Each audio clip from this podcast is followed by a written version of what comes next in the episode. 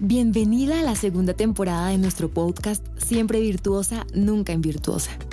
En esta semana juntas nos enfocaremos en cerrar ciclos y sacar lo tóxico de nuestras vidas. Hola, espero que ayer hayas soltado todo aquello que limitaba tu vida y que te llevaba al resentimiento y que hayas sido libre completamente. El capítulo de hoy me fascinó. Hoy Dios quiere que nos despojemos de un gran enemigo y una emoción tóxica que nos invade en muchos días de nuestra vida. Quiero contarte una historia. Llega Jesús a una casa. Creo que Jesús no iba a todas las casas, pero si iba a esta en especial, en Betania, era porque tenía un afecto especial por esta familia. Eran tres hermanos, pero ellos tenían algo particular. No era que tuvieran la mejor casa o que tuvieran muchas cosas materiales, no, era que Jesús los amaba a los tres. En pocas ocasiones dice esto en la Biblia, pero para esta familia estas palabras quedaron escritas para que nosotros las supiéramos. Jesús amaba a esta pequeña familia. Habían tres hermanos muy conocidos por todos. Lázaro, a quien Jesús resucitó, María, quien amó a Jesús de una forma especial, y a quien nos referiremos hoy, Marta. Cada vez que pensamos en ella no podemos sacar de nuestra mente lo que Jesús le dijo. Marta, Marta. Pero quiero narrarte lo que pasó. Estaban ellos tres en su casa, cada uno en sus quehaceres y en sus cosas. De un momento a otro, un amigo llegó a la casa. Este era un amigo muy especial, así que todos se prepararon para atender la visita. Jesús comenzó a enseñar. Todo el mundo sabía que él era una persona con una sabiduría especial para enseñar. Cada vez que abría su boca, dejaba un mensaje que quedaba marcado en el corazón de quienes lo escuchaban. La gente estaba fascinada con él. Cada vez querían seguirlo donde él estuviera. Así que llegar a esta casa de quien Jesús consideraba sus amigos era un tremendo privilegio. Lázaro al parecer no estaba en ese momento en la casa, pero Marta y María sí. Así que María no quería desaprovechar esa gran oportunidad y se sentó a los pies de Jesús y comenzó a escucharlo con total atención. En el fondo de la casa sonaban platos duros. Había alguien adentro de la cocina y pasaba los cuartos, pero parecía que estaba molesta, porque golpeaba las cosas con rabia. Hablaba duro y respiraba duro. Tenía que preparar los pasabocas, algo de tomar porque todos estaban sedientos, estaban cansados y esa persona quería servirlos y que se sintieran bien en su casa. Pero tantas cosas comenzó a llenar la cabeza de rabia y desesperación. Jesús seguía hablando, todos lo escuchaban y de verdad era un deleite. Él estaba en lo más profundo de su predicación y enseñanza, y de un momento a otro, esta persona que estaba haciendo ruido salió un poco descompuesta y gritó, Señor, ¿no te importa que mi hermana me deje servir sola? Jesús estaba con sus discípulos y algunas personas que lo acompañaban. Ella era Marta, reclamándole a Jesús que pusiera orden y regañara a su hermana. Ella estaba esperando que Jesús le dijera, tienes razón, Marta, estás sola con tantas cosas, y que volteara a mirar a María y le dijera, ¿por qué no ayudas a tu hermana? Pero no, su respuesta fue, Marta, Marta, afanada y turbada por tantas cosas, pero solo una cosa es necesaria. ¡Wow! Yo en este momento ya siento pena ajena con Marta. Qué oso, delante de toda la gente, comportarse así. ¿Cómo sería la mirada de todos hacia ella por este comportamiento? Quiero enseñarte algo. Ella estaba afanada y turbada. En otras versiones dice preocupada y alterada. Otra dice preocupada y aturdida. En otra versión dice preocupada por tantas cosas.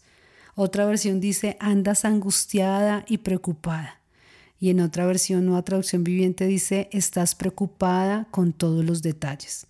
Dos palabras muy sencillas, pero qué profundidad en lo que significaban y en lo que Jesús quería decirle. Preocupada. ¿Qué significa preocupada? Es el estado de desasosiego, inquietud o temor producido ante una situación difícil o un problema. No sé si alguna vez te hayas sentido así. ¿Qué te preocupa? ¿Qué te inquieta? Muchas cosas nos pueden generar preocupación o inquietud. También dice alterada y este verbo indica un cambio en la forma de algo, una perturbación, un trastorno o un enojo. Aquí ya es otra etapa, es cuando ya dejas que la preocupación pase a otro nivel, ya estás hablando feo, estás reaccionando incorrectamente. ¿Sabes qué es esto? Esto se traduce en ansiedad. Y hoy vamos a eliminar eso de nuestras vidas. La ansiedad es la preocupación y miedo intensos, excesivos y continuos ante situaciones cotidianas. Es posible que se produzca taquicardia, respiración agitada, sudoración o sensación de cansancio. La ansiedad es miedos excesivos por situaciones cotidianas. Lo que estaba viviendo Marta en ese momento era algo cotidiano, era una visita, pero ella se extralimitó. ¿Será que las cosas cotidianas te están llenando de ansiedad? La ansiedad desencadena diferentes condiciones físicas, mentales y espirituales que te dañan. Esto es una emoción tóxica que te aturde, pero lo más preocupante de esto es que te hace perder los verdaderos detalles importantes de tu vida. Marta perdió la oportunidad de disfrutar la visita de Jesús por estar preocupada y alterada con cosas triviales. ¿Será que has perdido momentos con tus hijos, con tu familia, con las personas más importantes o aún en tu comunión con Dios? ¿Qué estás perdiendo por causa de la ansiedad?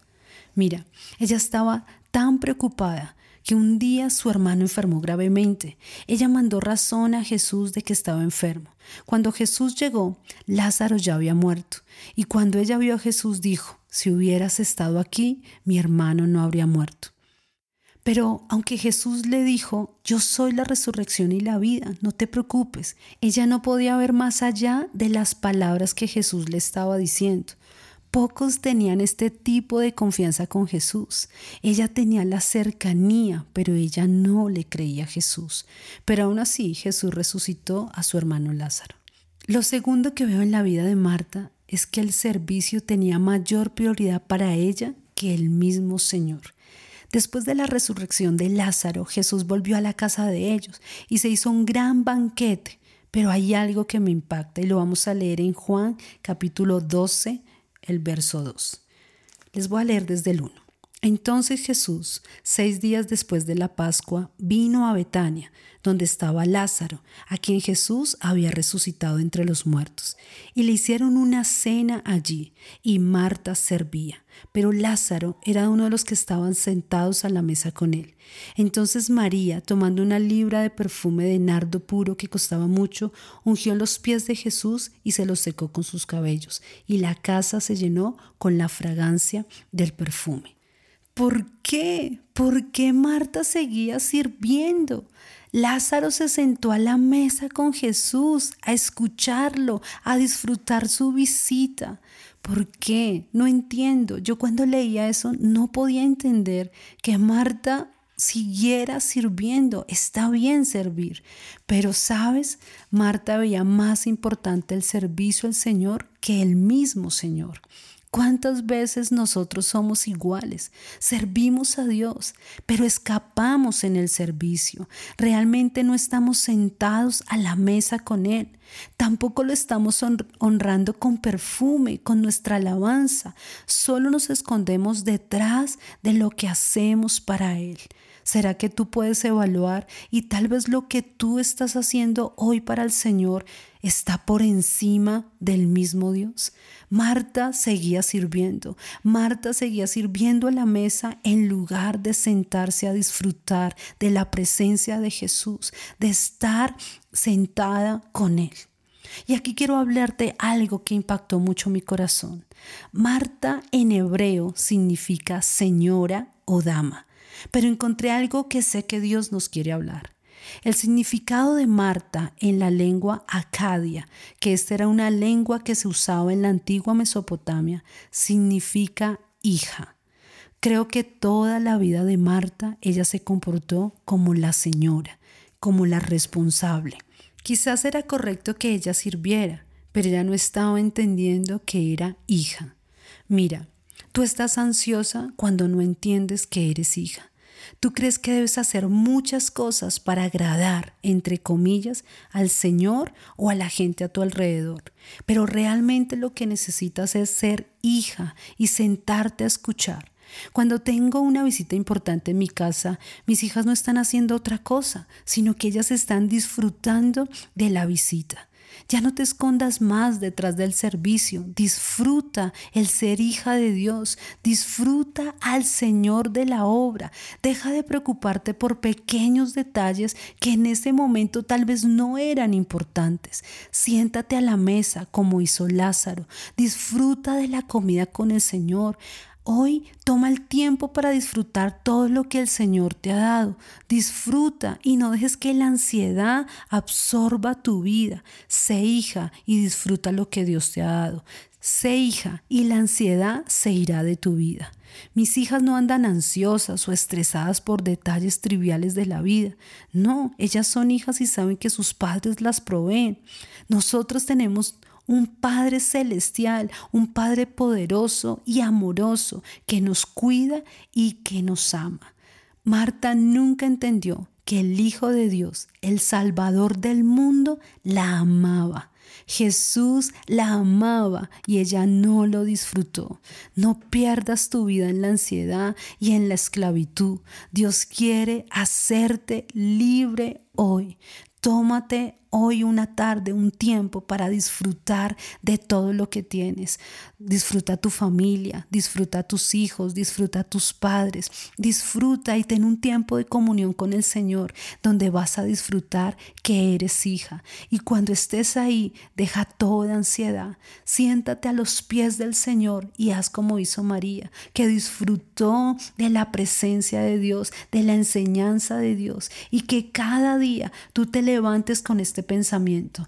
Yo no solamente soy una señora, no solamente soy una persona responsable que sirve a todos los que están a su alrededor, sino que también soy una hija que puede disfrutar de las bendiciones del Padre.